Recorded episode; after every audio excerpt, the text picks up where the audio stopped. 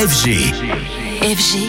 DJ Radio. Anthony qui est de retour en studio ce matin, musique avec toi Anto, mais on va se poser une question et je suis sûr que tous ceux qui écoutent de la musique ont un avis là-dessus. Et cette question, c'est sur le format album est-il mort? Alors c'est toujours bien d'ouvrir un débat et ce débat, il est en revanche venu d'une position plutôt radicale de la part du DJ hollandais Sam Felt. Ce dernier a tweeté "L'album est fini, adaptez-vous ou disparaissez." Bon, pas toujours bien d'être aussi radical, mais pourquoi pas Ça nous permet en tout cas de nous pencher dessus. En gros, d'après Sam Felt, l'heure ne serait plus qu'au single car des albums, plus personne n'en écoute en entier, dit-il. Alors déjà pas sûr que ce soit le cas. Et puis surtout, il faut en fait différencier les artistes entre eux. Et la logique de marché actuelle de la musique a changé avec le succès des plateformes de streaming et l'habitude de nos jours de vite passer à autre chose avec un simple clic. D'accord, mais donc plein d'artistes, c'est vrai, comme David Guetta par exemple, vont enchaîner des titres, les sortir, mais depuis un moment pas d'album car normalement avec un album on sort quelques singles et le reste c'est au public d'aller le découvrir par soi-même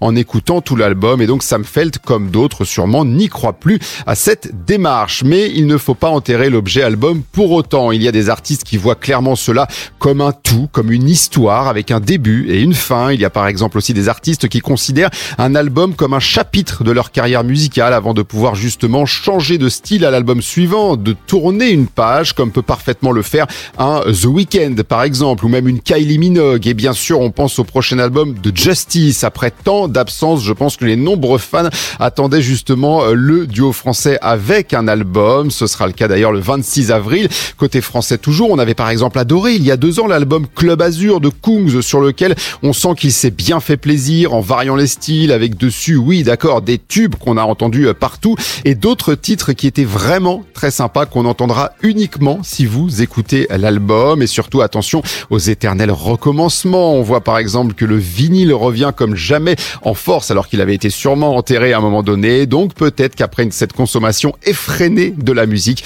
on va revenir à un mode d'écoute plus tourné justement vers l'album.